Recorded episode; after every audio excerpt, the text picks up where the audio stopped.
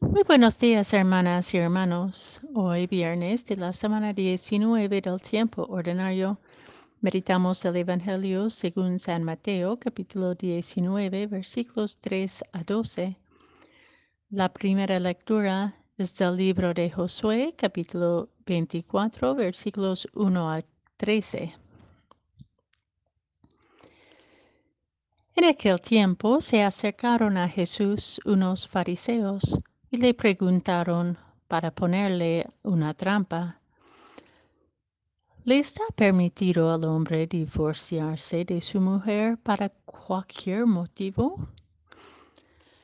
Jesús les respondió, ¿no han leído que el Creador desde un principio los hizo hombre y mujer y dijo, por eso el hombre dejará a su padre y a su madre para unirse a su mujer, y serán los dos una sola carne.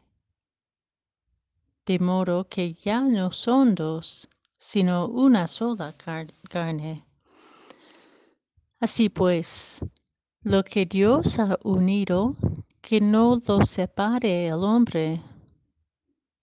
Pero ellos replicaron, entonces, ¿por qué ordenó Moisés que el esposo le diera a la mujer una acta de separación cuando se divorcia de ella?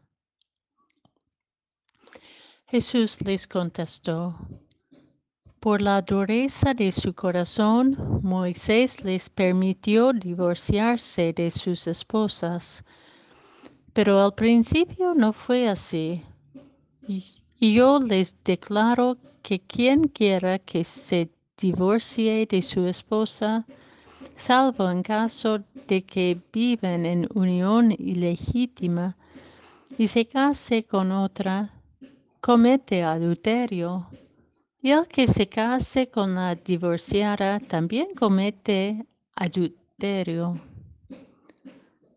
Entonces le dijeron a entonces le dijeron sus discípulos, si esa es la situación del hombre con respecto a su mujer, no conviene casarse.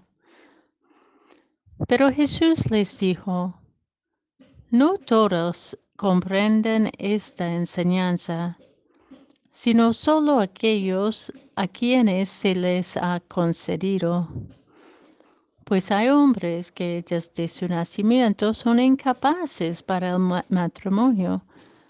Otros han sido mutilados por los hombres y hay otros que han renunciado al matrimonio por el reino de los cielos.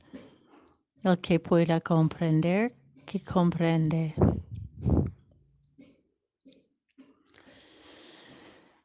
Esta conversación de Jesús con los fariseos a través de la temática del divorcio nos abre a una riqueza mucho más allá de un simple debate si el divorcio es permitido o no.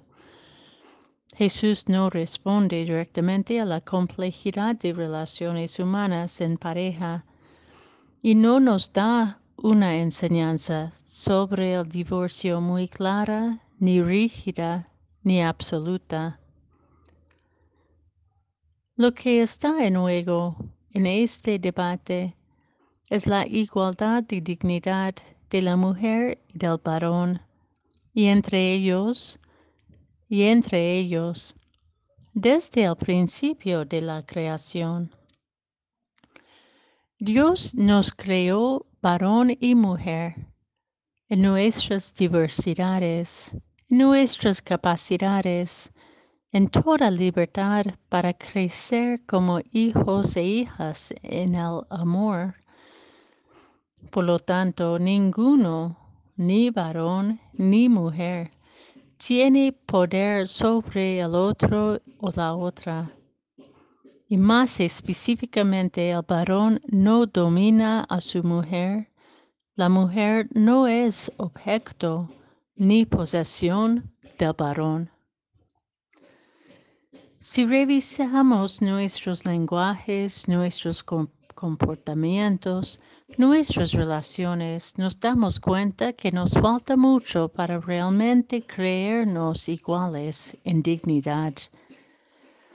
Todavía en nuestra sociedad hoy, cargada con actitudes patriarcales y machistas, incluso en el clericalismo que permea la iglesia, existe mucha opresión de la mujer y creerla sumisa, forzosa o involuntariamente en relaciones de pareja u otros tipos de relación la exponga a la violación de su dignidad y a la violencia en todas sus formas.